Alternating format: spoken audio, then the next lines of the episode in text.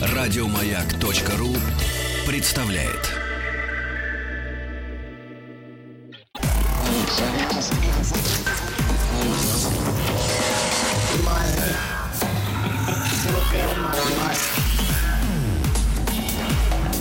Объект 22.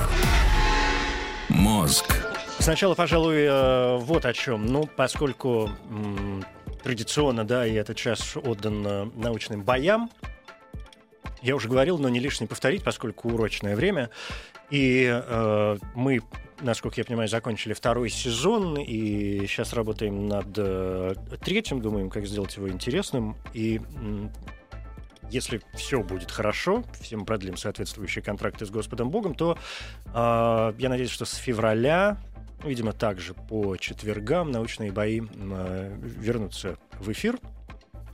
А, это, это, ну, зато можно переслушать, например, прошлые выпуски, как всегда, это есть в подкастах на сайте радиомаяк.ру, и, э, например, в подкастах iTunes, они так и называются, научные бои, там достаточно много выпусков, и весь первый сезон, и весь второй сезон, ну и все остальные подкасты тоже там, равно как и подкаст э, «Мозг», который, ну, на протяжении, во всяком случае, еще января будет какое-то время заменять научные бои, и у меня появилась какая-то мысль, думаю, надо же звать столько тем меня интересует. И надо звать, конечно, самых любимых. Это «Объект-22». Я Евгений Стаховский. И здесь уже Елена Николаевна Ведута, доктор экономических наук, профессор МГУ имени, все еще имени Михаила Васильевича нашего Ломоносова. Елена Николаевна, Здравствуйте. да, спасибо, что нашли в очередной раз на меня время.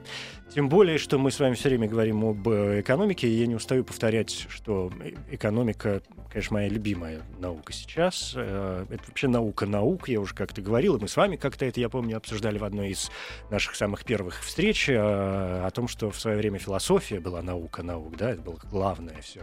Сейчас, конечно, экономика царица наук, никуда от этого не деться.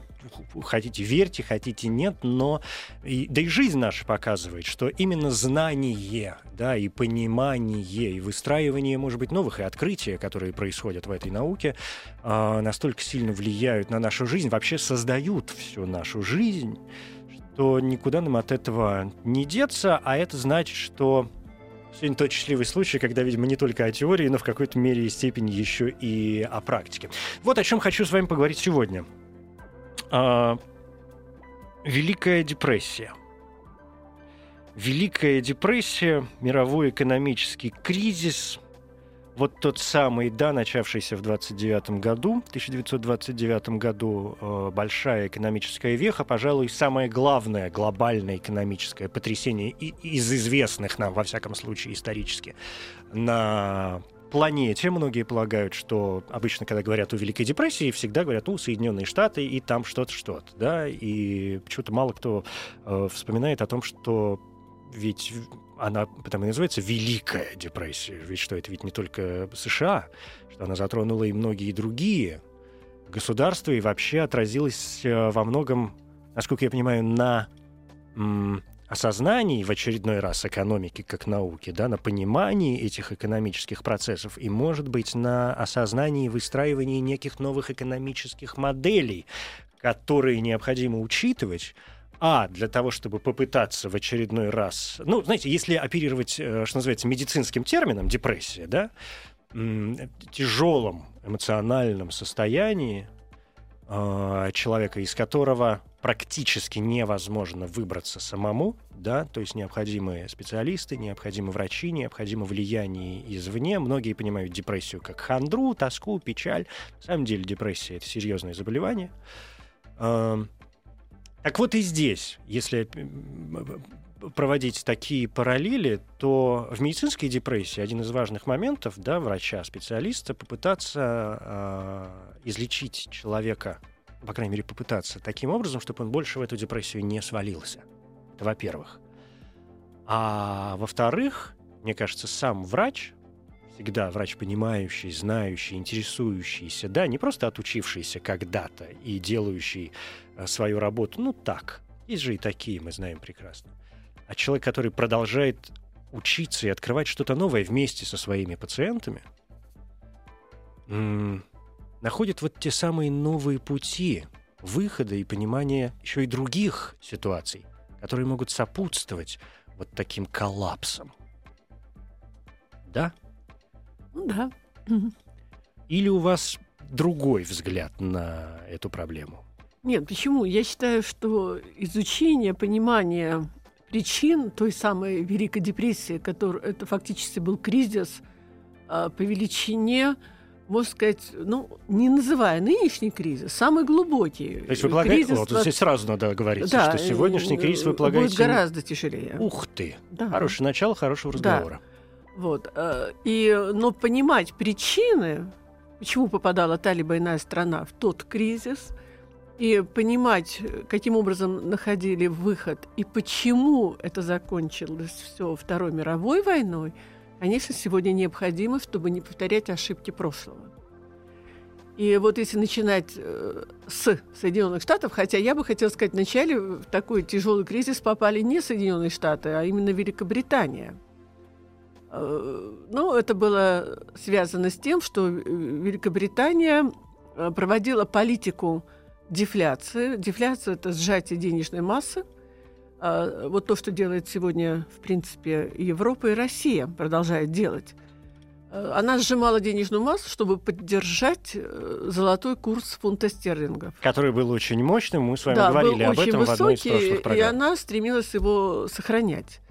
Но поскольку золото в страну по причине, по разным причинам, в том числе в силу того, что консервировали золото США и Франция, не поступало золото в Англию, ей приходилось дальше сжимать денежную массу, то, что мы видим сегодня, когда мы пытаемся сохранить конвертируемость рубля. И какой-нибудь э, рубль может упасть гораздо больше сегодня, но мы пытаемся сдерживать это падение. А, фактически это вело к тому, что производство э, сокращалось, и толпы безработных э, появились в Великобритании. Вот это интересно, а почему сокращалось э, производство? А потому что когда не даем день определенные кредиты, то, соответственно... То есть нет денег на развитие? Нет денег на развитие. Но тут э, я хочу сказать, я не хочу быть на той точке зрения, которая сегодня господствует в нашей стране, что если дать это нужное количество денег, то мы спасем нашу экономику. Ни в коем случае. И в частности, Великобритания, когда она шла по пути того, что нужно дать больше денег, э, нельзя забывать, что она эту проблему решала, имея хороший стабильный фунт стерлингов в перспективе, то, чего не светит нашему рублю. То есть в нашем случае инфляция, которая предлагается для выхода из кризиса, может привести нас к резкому падению уровня жизни и потом очень жестокая модель которая может не соответствовать э, нашим желаниям поднимать экономику. То есть это нам обойдется только резким падением жизни, а нельзя забывать, что экономика должна служить росту качества жизни. Все остальные разговоры о том, что нам нужны какие-то золотовалютные резервы, мы молодцы, у нас э, низкий дефицит э, бюджета или у нас э, не такой же высокий госдолг по отношению к ВВП – это все не научные критерии. Научный критерий лишь один – рост качества жизни. Поэтому то, что мы сейчас, допустим, скажем про Великобританию, которая смогла выйти из кризиса благодаря э, запуску умеренной инфляции, э, надо рассматривать в контексте того места, в котором находилась страна, а именно у нее был при этом стабильный фунт стерлингов, она могла нарастить благодаря опусканию своей валюты на каком-то периоде рост экспорта, и за счет роста экспорта сумела улучшить свой платежный баланс и тем самым сумела выйти из той ситуации э, дефляции благодаря тому, что она атаковала благодаря экспорту европейские страны. Во многом где-то ухудшила, улучшила свое положение за счет европейских стран, которые Затем, если вы помните, вообще пришли к страшной ситуации, э, к фашизму. Да, это правда. В случае с Великобританией, насколько здесь важен тот э, момент, что, если мы говорим да, о Великой депрессии, это 20 30-е, ну уже, да, развитие mm-hmm. все-таки 30-е годы 20 века, что в то время э, Великобритания обладает, э, ну, в общем, это еще и колонии Да, Конечно. Это- я говорю в данном случае о дешевой рабочей силе. О дешевой рабочей силе, о дешевых продовольственных продуктах, которые их не облагали никакими таможенными э, тарифами, которые беспрепятственно двигались в Великобританию, поддерживая опять-таки стабильность на ее внутреннем потребительском рынке, потому что Англия выходила из кризиса совместно со всеми странами британского содружества и со скандинавскими странами. Был организован стерлинговый союз, э, золотовалютные резервы хранились в Лондоне, и э, уже Великобритания проводила единую политику по отношению ко всем этим странам. Кстати, и сегодня, когда Великобритания хочет вырваться из Евросоюза, очень часто мы слышим такие слова, что Англии надо вспомнить о том, что у нее есть британское содружество, и вместе с ним дальше двигаться вперед. То есть Великобритания не как часть, э, ну, политической в данном случае Европы, а как часть собственного вот этого британского содружества, Да. куда входит там Австралия, Новая И Зеландия. бывшие все ее Канада, колонии, и кстати, все ее да. бывшие Мгм, колонии. мгм. Но Канада, как правило, выходит из кризиса всегда вместе с Соединенными Штатами. В этот стерлинговый блок она не входила. То есть э, Великобритания просто пошла по пути в то время умеренной инфляции. Э, Благодаря инфляции она действительно сумела оживить это как валютный демпинг, поскольку твоя валюта несколько опустилась, но Англия все равно ее стабилизировала, потому что там недопустимо, чтобы валюта скакала. И э, далее экспорт оживленный стал как локомотив вытаскивать Великобританию из той депрессии, из той глубокой дефляции, где она оказалась. Государство брало в кредит, за счет кредита развивало производство. Кредит вкладывался именно не в бумаги, как сегодня, а в развитие производства, Реального. реального сектора экономики. И к началу войны проблема была не очень хорошая, потому что а, госдолг Англии к этому времени составил 30% ВВП. То есть государство оказалось э, в долгах у крупных корпораций. Это очень много. Это много, особенно для того времени. И, наверное, это была одна из причин, почему Британия вместе с Соединенными Штатами так тщательно продумывали новую международную валютную систему, которая должна была прийти после Второй мировой войны. То есть, вытаскивая себя на какой-то определенный период, весь интерес был нацелен на то, какова должна будет быть будущая мировая валютная система, чтобы суметь перебрасывать все невзгоды глобального кризиса на другие страны, у которых валюты не являются резервными. Ну, А, это британская да, модель, а да? вот что касается Штатов, у них причины кризиса были другие, чем в Англии. А, Потому что, с одной стороны, там была очень резко нарушена, нарушена пропорциональность развития экономики, о которой мы говорили, что есть потребности в продукции, и соответствующее должно быть пропорционально развитие отраслей под эти потребности. В Штатах было резкое нарушение, поскольку они э, в тот период, когда Европа в 20-х годах восстанавливалась после Первой мировой войны, стремилась сделать свою валюту золотой. У Штатов этой проблемы не было. Они стали ускоренно двигаться по пути новых технологий. А, Монополии за счет высоких цен на свою продукцию фактически позволили такую роскошь, э, роскошь развиваться вперед технологически и при этом за счет, как всегда, сельского хозяйства. В результате у них был первый кризис дисп- диспропорциональности, очень высокий. Второе, в силу того, что сельское хозяйство оказалось донором, также донором оказались и страны Латинской Америки, которые были в долгах, как в шелках перед Америкой. А этот, э, когда идет большое сальдо, э, разница между кредиторами и дебиторами, это серьезный индикатор общего глобального кризиса. И последний момент, который достал Америку, это то, что в течение 20-х годов все спеку- э, доллары, которые спекулировали с удовольствием Европе, пока она восстанавливала золотой стандарт, вернулись к себе на родину. То, что происходит и сегодня в Соединенных Штатах. Они все создали такой серьезный денежный навес, который должен был разразиться рано или поздно, то, чего американцы очень боятся сегодня, и поэтому выгодны военные действия хаос на территории Евразии. Но в конце концов он разродился, вот этот э, навес, тем, что резко упали, как мы видим, акции компаний. и э, бизнес стал сокращать свое производство, потому что цены были настолько низкие, что не позволяло им авансировать опять капитал в том же размере, в котором было до. Производство начинает падать, всем нужны деньги. Процентная ставка и сегодня в США она выросла, и там выросла. А э, ровно наоборот, курсы акций компании упали вниз. И вот этот э, бум, который вызвали э, капиталы спекулятивные, вернувшись э, из Европы, оказалось, что он имел огромные последствия для американской экономики. И они стали искать выход. Выход искали вначале отдельными мерами, помогали банкам, э, пытались помогать Германии, которая была тесно связана с Соединенными Штатами, она сидела на их инвестициях.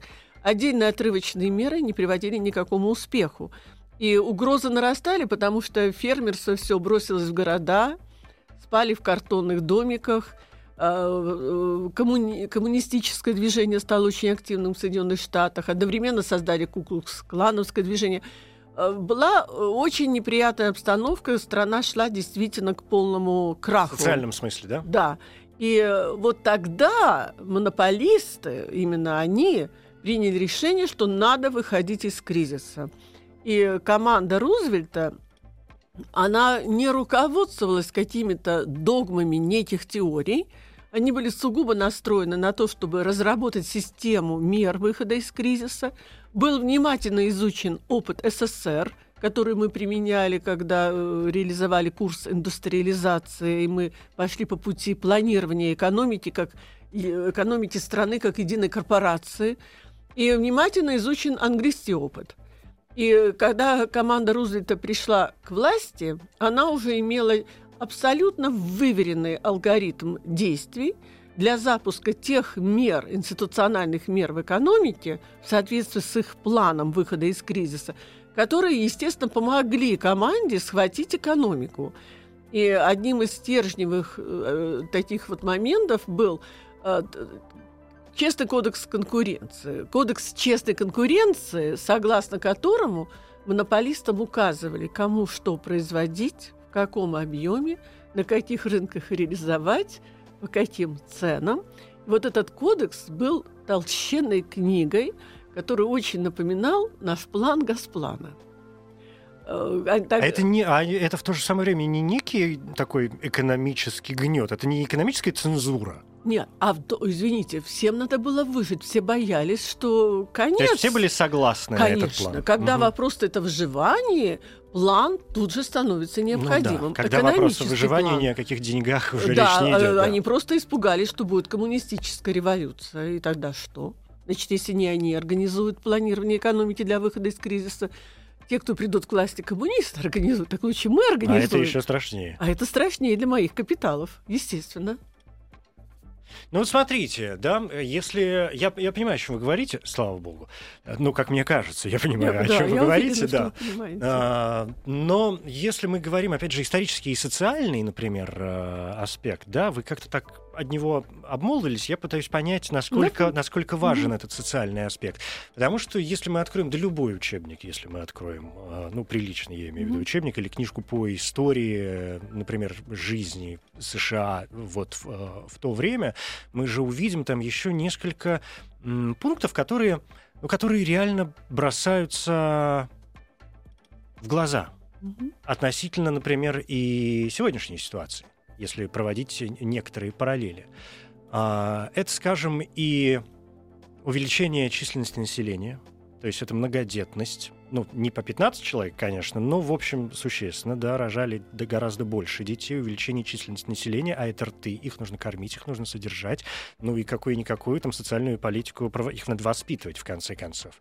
А во-вторых, что бросается в глаза, ведь вы верно заметили про Первую мировую войну, в которой Соединенные Штаты серьезно э, ну, участвовали, производя во многом вооружение. Да, у них был бюджет и вообще производство перенаправлено на военно-промышленный комплекс, который после Первой мировой войны, в общем, оказался не столь важным. И насколько вот этот фактор важен, важен, я с удовольствием спрошу у вас после глотка чая.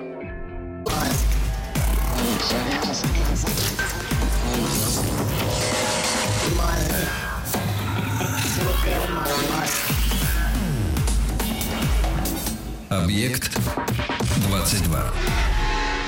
Мозг. Это «Объект-22», я Евгений Стаховский, здесь Елена Николаевна Ведута, доктор э, экономики, профессор э, МГУ. Говорим сегодня о Великой депрессии, вот той самой, да, конца 20-х э, и 30-х годов уже практически всех, которая затронула не только Соединенные Штаты тогда, но и многие европейские, безусловно, страны. И, эм, ну, говорим не столько об истории, хотя об истории, конечно, тоже, сколько пытаемся понять модели, э, с помощью которых э, те или иные государства попытались выйти, да, что им помогло выйти из состояния Великой депрессии. Так вот, Елена Николаевна, у меня к вам три пункта. Значит, пункт первый, если да, мы остановились на Соединенных Штатах. Пункт первый тогда это э, увеличение населения. Мгм. Пункт э, второй это военно-промышленный комплекс, да, и что Штаты выпускали много продукции, которая была рассчитана на войну, а когда Первая мировая война закончилась, ну, вроде как, э, что делать с этим производством? Что, что с ним делать? Куда все это девать? Да, перепрофилировать все это в один день, естественно, невозможно. И м, пункт третий, а, эм, пункт третий это эм, для это тоже известный факт, что в то время для поддержки, что называется, отечественного производителя Соединенные Штаты Америки резко уменьшили импорт. Поступление в страну товаров наземного производства, что вроде как должно было подхлестнуть э, местных жителей, ну, то есть, то бишь американцев, да, производить свое отечественное. Но не вышло. Ну, я бы сказала, что как раз их меры, которые они предпринимали в экономике, э, то, что доллар в то время упал вниз, а потом опять-таки стабилизировался, и падение шло по типу, как и в Англии. Э, Какое-то время он падал вниз, потом его стабилизировали по отношению к золоту, потому что доллар не имел права дальше падать, это все-таки избранная валюта. И это способствовало тому, что как раз рос экспорт стороны Америки в другие страны. Нельзя забывать, что именно э, экспорт стимулировал развитие внутреннего производства. И к этому еще добавлялось то, что действительно правительство Рузвельта, э, так же как и в Англии, правительство Ллойда широко брали кредиты и финансировали развитие собственного производства. Это не кредиты для того, чтобы платить зарплаты или социальные расходы вести. Это были кредиты для развития производства. Государственного Э, или частного? Нет, ну государственные кредиты, но развивали э, как государство, так и частник мог взять этот кредит. Да, но здесь у нас появляется вот какой важный вопрос. Ведь э, понимание, что нужно развивать свое э, производство, даже с помощью запретительных в данном случае, да, запрещения Да, импорта, да, да. а, мер это ведь полбеды, потому что для того, чтобы это производство начало развиваться, нужно создать еще внутри страны необходимые условия. Налоговую базу, я не знаю, ну там какую-то Ну, более-менее щадящую. система ну, мер. да, да. И не забывайте, что как раз в то время был такой закон экономии принят, по которому сократили жал- жалования государственных служащих. О, разве ж так повезет? Да, нет, так а если не сокращают, значит, и не собирается никто выходить из кризиса. Конечно. А в то же время, сократив э, их жалования, выдавали пособия по безработице, чтобы оживить спрос со стороны обычных людей, чтобы сгладить вот эту социальную напряженность в обществе. И был принят восьмичасовой рабочий день, что тоже было заимствовано, опять-таки, из опыта СССР, где у нас был такой рабочий день внедрен первых. И э, как бы социальная политика была достаточно активной, потому что понимали, что одна из причин выхода из кризиса может быть то, что появляется спрос со стороны большинства граждан на предметы как раз первой необходимости, и дальше рассчитывали на такой мультипликатор, который затем будет развивать все остальные отрасли, которые будут э, обеспечивать э, рост производства продуктов первой необходимости. И, с другой стороны, государство еще подогревало спрос, кредитуя э, общественные работы, считая, что чем больше, естественно, занятость рабочих, тем, соответственно, будет опять-таки больше спрос на производство продукции. Там была система мер, включая и э, банковские законы, знаменитый закон Гласа Стигала, который наводил порядок в банковской сфере. А Не что за- это за закон? а это закон, который четко делил функции между коммерческими банками и инвестиционными институтами. То есть коммерческие занимаются краткосрочным кредитованием, размещением акций, э, инвестиционными проектами занимаются инвестиционные банки, чтобы не было утечки информации друг друга, ну, как бы пресечь коррупцию. Кстати, судьба этого закона всегда очень интересна. Потому что когда мир вступает в кризисное состояние и наступает время финансовых спекулянтов, этот закон отклоняется, он не действует. Но когда начинают бояться, что что-то совсем разгуляли спекулянты, начинаются широкие дискуссии о том, что его надо опять внедрять. Но опять-таки, ведь нельзя сказать, что только этот закон помог. Там была система мер, касающихся различных отраслей экономики, касаясь даже сельского хозяйства. Очень интересная мера была странная для нас – правительство выдавало субсидии фермерам за сокращение выпуска продукта, чтобы поднять тем самым цены и помочь фермерству выйти из банкротства. То есть э, закон по поводу э, жилищного строительства, оживить опять-таки спрос со стороны граждан, закон по поводу транспорта, приведения транспорта в порядок, чтобы там было меньше всяких таких странных схем и тому подобное. То есть система мер. И очень интересно был закон по акциям принят. Э, если ты размещаешь свои акции публично, ты должен предоставить честно всю информацию о том, откуда они у тебя взялись, насколько ты их честно приобрел. И только после вот этого, э, после такой гласности, прозрачности информации о твоих акциях, можно было их размещать на фондовом бирже. Почему у наших, кстати, тоже возникали проблемы размещением акций на Нью-Йоркской бирже первый Вильбельдам разместил, угу. ему сделали исключение, хотя происхождение акций считалось уголовным, но в порядке исключения пошли навстречу и разрешили разместить эти акции. То есть там была система мер. Но, опять-таки, то, что при Рузвельте существовал этот кодекс честной конкуренции, это не вызывало восторгов со стороны монополии, потому что цель монополистов оставалась одна – это дальше обогащаться – а обогащаться легче всего, когда ты все-таки действуешь через спекулятивные механизмы, когда ты поддерживаешь высокие цены на свою продукцию как монополист. А тут происходило сдерживание зверя. Зверю это не нравилось, и все равно приходилось Рузвельту уходить от этого закона. Америка, США вступили опять в кризис в 1937 году. И то, что э, правительство Рузвельта брало в долг – это привело к, к началу войны, долг был 8% ВВП, это ниже, чем в Англии. Но что интересно, вот весь мир, он устроен как сообщающиеся сосуды. Когда Великобритания и США благодаря своему экспорту стали бомбить Европу, чем занималась в это время наша Европа? А Европа проводила, продолжала проводить ту же политику финансовой стабилизации, как сегодня проводит наша Европа, современная – то есть э, во Францию во время кризиса в Англии, США прийти, э, пришло золото, Франция... Так, подож, подождите, позвольте мне паузу. Значит, Давайте. Э, чтобы мы не запутались в годах, а то у меня какое-то смещение сейчас произошло. Mm-hmm. Значит, подождите, вы произнесли фразу о том, что США и Великобритания начали бомбить Европу. Что вы имеете в виду? Вторую мировую войну? Еще до. Еще до. Бомбить товарами. Поскольку... А, вот, надо да, пояснять. Бомбить товарами. Потому что, ну... Я поняла. Но там знаете, что получилось? Поскольку... А, то, а то у нас мы да, потом да, пошли да. вдруг во Францию, да, да. И, и что делала Европа? Думаю, как что делала? Воевала? Нет, нет, Весь нет. мир Европа воевал. делала то, что Все, теперь я понял, сегодня. да, что бомбила она... товарами. Вот, да, да, она да. проводила политику финансовой стабилизации, как делает и сегодня Европа э, у нее вроде бы ну, не было той глубокой дефляции, в которую попала вначале Англия, а потом Соединенные Штаты.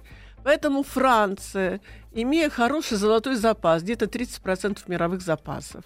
Если вы помните, наш рубль вначале был приравнен именно к французскому франку uh-huh, по этой uh-huh. причине. Она организовала золотой блок, куда вошли страны Европы, там Бельгия, Швейцария, Голландия и Италия. И они спокойно продолжали жить, как они жили в 20-х годах, поддерживая э, золотой паритет своих валют фиксированный золотой паритет. Ну, то, есть, есть вроде как кризисом был, э, по ну, крайней мере, на, а, на первых а, шагах ни по чем. наплевать, угу. они вот как и сегодня сжимали опять-таки денежную массу, поддерживая золотой паритет.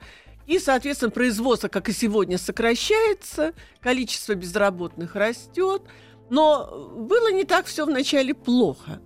Как, опять-таки, дешевые товары из э, Великобритании и США, вот они бомбили золотой блок, и платежный баланс э, сальдо взаимоотношений стран золотого блока с этими странами стало очень ухудшаться. А поскольку Европа принципиально, как сегодня, держит завышенный курс евро, устойчиво продолжает э, сокращать э, денежную массу, увеличивать количество безработных и все остальные негативы, то первой не выдержала как раз Италия. И она ушла по пути создания фашистской централизованной экономики. А дальше Франция, поскольку блок распался – а, Франция совместно с США и с Англией произвела ряд девальваций, то есть падения своей валюты, сознательно, скоординированно. Ну и все это закончилось тем, что в конце концов еще не забываем и Германию. Потому что Германия... Ну, Германия отдельная история. Да, но Германия была связана со всеми вот этими игроками поскольку она после Первой мировой войны была вынуждена развивать свою экономику в основном на иностранных кредитах, в основном заимствованных из США. И э, считалось, как и сегодня у нас в стране считается, что мы очень зависим от иностранных инвестиций. И когда произошел кризис глубокий в США, то все эти инвестиции, они всегда убегают домой. Они, э, поэтому растет спрос на доллар он сегодня очень высокий. Все удивляются, почему доллар так завышен. Потому что так устроена эта международная валютная система. А, раз она базируется на долларе, он признается самой надежной валютой. Американцы могут вообще не иметь никакой экономики, но у них доллар лежит в основе. И когда наступает кризис, спрос на него резко возрастает на доллар – и, э, естественно, что не вытворяли немцы в тот период? Поднимали высоко процентные ставки, как это делаем мы, чтобы привлечь этот доллар назад на, э, в Германию. Ничего им не могло помочь. Никто не верил в будущее немецкой экономики. Доллар продолжал уходить. И кризис, который пришел в США вместе с крахом на Нью-Йоркской бирже, автоматически переместился в Германию. А из Германии, что интересно, страны Восточной Европы, которые являлись э, аграрными донорами развития немецкой промышленности и ударил уже по странам Восточной Европы в полном масштабе. И дальше, когда Германия погрузилась в страшный кризис, возникает вопрос, что делать дальше? И э, стали многие говорить, а вот давайте посмотрим, что сделала Великобритания – она стимулировала экспорт благодаря тому, что фунт упал до какой-то степени, потом она его стабилизировала. Что сделала Америка? Фактически тоже отпустила доллар, и тем самым она, она, Америка тоже стимулировала развитие собственного экспорта, э, своего производства. И, а Германия что сделала? Германия упорно продолжала проводить политику финансовой стабилизации. Вспомните Ремарка, вспомните вот эти книги, которые описывали, каком была в жутком кризисе Германия, и э, предыдущий Гинденбург до Гитлера, как ему не объясняли, что нам пора э, хотя бы как-то стимулировать развитие своего производства, он упорно проводил политику финансовой стабилизации э, для того, чтобы уже толпы безработных пришли в такое состояние, что когда в 1933 году Гитлер шел к власти с теми же лозунгами, как, с какими шел Ллойд в Англии и Рузвельт в США, а именно лозунг «дать немцам работу», оказался э, таким мощным, что он получил огромную поддержку при э, выходе, ну, при, э, как бы для того, чтобы получить эту власть. Ну, а плюс серьезная психологическая травма Германии, конечно, поспособствовала mm. всему этому делу. Объект 22. Мозг. Елена Николаевна, а есть какая-то, ну, сегодня уже информация о том, как вы думаете, почему Гинденбург, например, э, так э, продолжал проводить вот эту свою политику? Из-за такой в ней уверенности? Из, или он настолько ошибался, как мы сегодня... Или, или он уже настолько боялся, что назад дороги нет? Ну, э, вообще-то можно говорить о том, что это был слабый канцлер, можно что угодно о нем говорить. Но я предполагаю, что крупные транснациональные корпорации, которые в основном базировались в США, они видели выход Германии из кризиса именно через жесточайшую диктатуру. Потому что, вы понимаете, когда идет такая вот, как в Германии, в пользу ВПК пришла диктатура, Она шла за счет ухудшения жизни простых немцев. А в этом случае ведь кто-то обогащается, когда чья-то жизнь ухудшается. Это было выгодно прежде всего крупным транснациональным корпорациям. И, конечно, приход Гитлера был связан именно с их интересами. Но это говорит о том, что вот та система, эта, та схема, которую вы сейчас обрисовали, это в первую очередь говорит о том, что, что вообще наш вот этот узкий взгляд очень многих людей узкий взгляд на мир, как на какие-то разрозненные элементы, которые могут существовать друг без друга и которые могут не иметь друг к другу никакого отношения, что он, он действительно крайне ошибочен, что это настолько связанные друг с другом вещи, даже если это совершенно две разные страны, что происшествие в одной все равно может, да и не может, а влияет на влияет, то, влияет. что происходит в другой. И у Германии, к сожалению, не было другого пути, потому что она была, во-первых, сидела на иностранных инвестициях, которые в основном поставлялись из США, поэтому была денежная зависимость. А второе, ну, она не могла самостоятельно найти выход из того глобального, того страшного кризиса, в котором они оказались. И почему немцы поддержали Гитлера не только потому, что он дал работу. Э, каждый надеялся получить еще свою машину немецкую. И э, люди были счастливы, что главное для них работа. Конечно, я могу сказать... А еще ура патриотизм. Ура а патриотизм. ура патриотизм мы все очень любим. Э, вы понимаете, ведь, ну да, ура патриотизм не должен э, замещать настоящий патриотизм. Ну, не должен, но тем не менее он благополучно это делает. Э, к сожалению, это связано, опять часто с неграмотностью людей, но э, вот, допустим, если провести мостик современной России, у нас есть огромное преимущество перед Германией фашистской, вот, ну, если сравнивать именно с тем угу. периодом, потому что, слава богу, у нас есть оборона. Она дает нам на какой-то период возможность осознания того, какая нам нужна экономика и э, с чего начать, чтобы эта экономика заработала в интересах граждан. Мы должны всегда помнить, что не является целью экономики достижение э, вот, финансовой стабилизации или там какие-то золотовалютные резервы, которые это пустая, пустые бумаги, пустые значки. Нас должно интересовать только одно – рост качества жизни наших граждан. Это есть истинный патриотизм. Показатель. И, и, истинный показатель. И я вам хочу сказать, когда я училась в Московском университете в свое время, в 70-е годы, Шатарин... Я уже не верю в это. Да, ощущение, что вы, был... как родились, сразу начали там преподавать. Шатарин был научный руководитель, академик Петраков. Э, любое, любое наше исследование начиналось со слов – что для повышения уровня благосостояния наших граждан требуется то-то, то-то, проведены такие-то исследования. Сейчас эти слова забыты. Говорят на странном языке наш долг, наши там э, э процентные ставки, мы должны держать стабильным рубль. ВВП увеличится это, на минус 2%. И за это да. придется нашим людям заплатить. Почему? Они не должны ничего никому платить людям э, требуется та экономика, которая повышает их уровень жизни. И это наша страна, единственная, пожалуй, страна в мире, благодаря тому, что много ресурсов, и еще, слава богу, осталось фундаментальное образование, которым славилась наша страна, она имеет возможность все это реализовать в интересах живущих в России. Ну да, но посмотри, но в выход... то же время посмотрите бюджет, да, расходы на образование, расходы на культуру и, например, расходы на оборону. А, ну, не повторяем ли мы... Хотя, что я задаю глупый вопрос? Нет, ну расходы на оборону, они вынужденно сейчас растут. Но ведь опять-таки возникает вопрос развития обороны не так, что там бессистемность, а приведение всего оборонного военно-промышленного комплекса в систему, это опять-таки требует фундаментальных знаний и подхода к единому целому. Фундаментальных знаний и подхода знаний. к единому да, целому. Когда ты понимаешь, зачем ты и это делаешь. И тогда у нас будущее. Да, Елена Николаевна, у нас три минуты. Я не могу вас не спросить, э, то есть не попросить вас, чтобы вы не напомнили о том, мы говорим о Великой депрессии и о том, что Советский Союз в это время. А ну, уже после ведь индустриализации. Вот Советский Союз был единственной страной, которая не попадала полностью, она была независимая страна.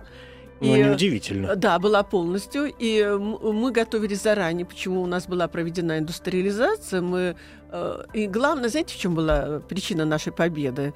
Что мы сумели наладить планирование экономики. Экономика работала во время войны как часы. Поэтому мы выиграли войну. А вот сегодня наладить управление экономикой, работающей как часы, это очень сложная экономическая задача. Но решение возможное, оно существует. И вот осознание того, что это главное наладить управления экономикой, не анализ ради анализа, экономи... аналитиков, комментаторов, их миллионы, они все надоели. Мне лично не могу их даже слышать. Вопрос стоит об управлении экономикой в интересах роста качества жизни. И в частности, да, должна быть обеспечена обороноспособность страны. Слава богу, у нас она есть. Вторая задача, еще более важная, это наладить управление экономикой – в интересах роста качества жизни, не в интересах финансовой стабилизации или нашего дефицита бюджета, или это не нужно этим хвастаться. Гинденбург тоже хвастался, он держал финансовую стабилизацию, а потом мы знаем, что случилось. Нашему народу не нужна, не, выс, не нужны ни высокие темпы инфляции, к которым призывают сегодня патриоты. Мы тогда очень быстро, вот эти именно ура-патриоты, uh-huh. мы быстро спустимся вниз по качеству жизни, а, на, а мы еще не готовы к тому, чтобы создать нормальную мобилизационную модель экономики, работающую на рост качества жизни. А, и что тогда будет? Какая мобилизационная модель? В чьих интересах она будет? Что дальше будет с нашими людьми?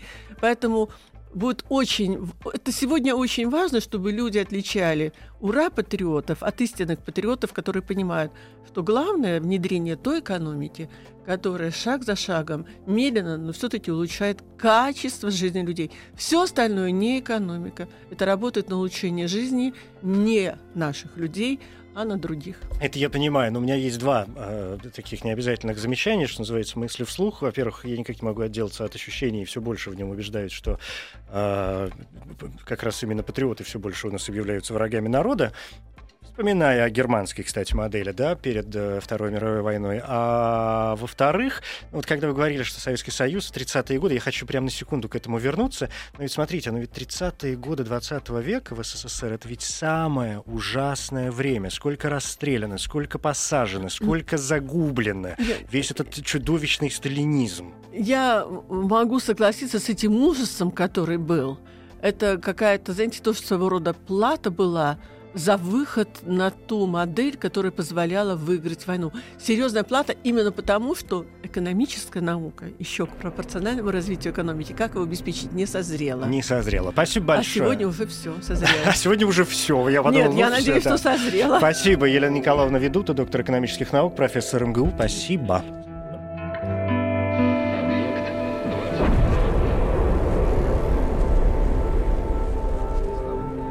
Объект 22.